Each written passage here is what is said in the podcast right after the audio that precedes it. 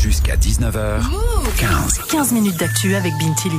Marion, tu es notre reporter terre du jour. Aujourd'hui, tu t'intéresses aux jeunes de banlieue qui entreprennent, ceux qui lancent leur entreprise, créent leur propre business. Ils sont de plus en plus nombreux, mais beaucoup hésitent encore à sauter le pas. 12% des jeunes des quartiers prioritaires veulent se lancer, mais seulement 3% le font au final, selon la Banque publique d'investissement. Tu as pris ton micro-move pour découvrir pourquoi c'est si compliqué quand on vient de banlieue. Et j'en ai parlé avec Yanis, il a 24 ans, il a grandi en banlieue parisienne, à Noisy-le-Grand en Seine-Saint-Denis, et il a créé son entreprise il y a pas longtemps. Il a l'idée pendant le Covid car il devait s'occuper de sa grand-mère qui ne pouvait pas se déplacer.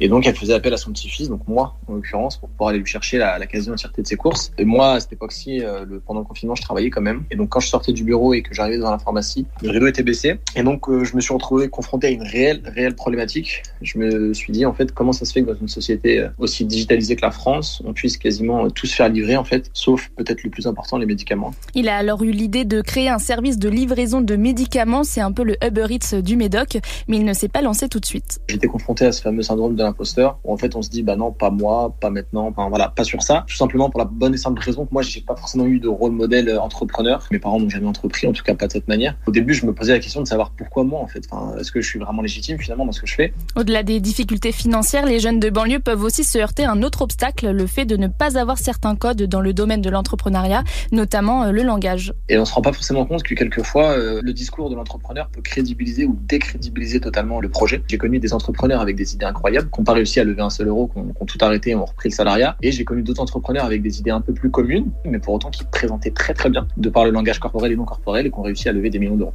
Marion, pour lancer son entreprise, Yanis s'est fait aider. Par l'association euh, Startup Banlieue, c'est une dizaine de bénévoles qui accompagnent des jeunes et des moins jeunes à créer leur business. Tous les ans, ils organisent des week-ends pour permettre aux volontaires de pitcher leurs idées tout en se confrontant à des spécialistes et voir si ces projets tiennent la route. Faisel, le cofondateur de l'assaut. Ça peut être des entrepreneurs, ça peut être des spécialistes dans le marketing, des spécialistes dans le juridique avec euh, des avocats et qui viennent en fait challenger, accompagner et un peu bousculer les différentes équipes en vue d'arriver à un projet le plus abouti, donc à un pitch le plus abouti. Et un jury sélectionne à ce moment-là euh, des projets qu'on va venir accompagner. Pour chaque week-end organisé, l'assaut reçoit entre 200 et 300 candidatures. Et il y a de tout, hein, des étudiants, des salariés, des personnes qui ont quitté leur travail pour monter leur boîte.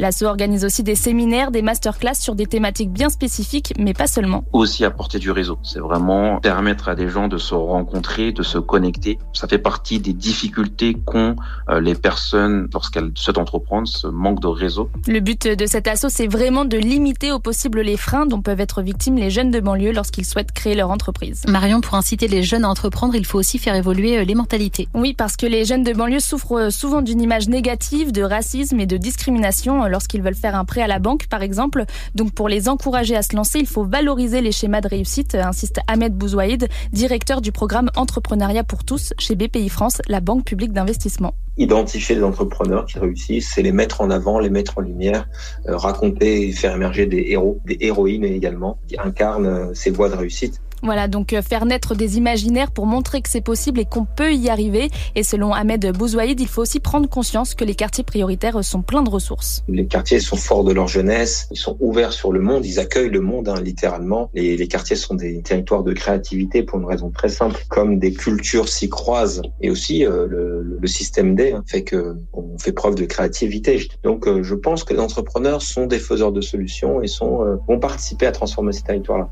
La BPI organise tous les ans un concours, les talents des cités, pour accompagner les jeunes entrepreneurs. Depuis sa création en 2002, plus de 700 entrepreneurs des quartiers ont été récompensés. Parmi eux, les trois quarts sont encore en activité. Preuve que si on est bien entouré, ça peut marcher. Merci beaucoup Marion.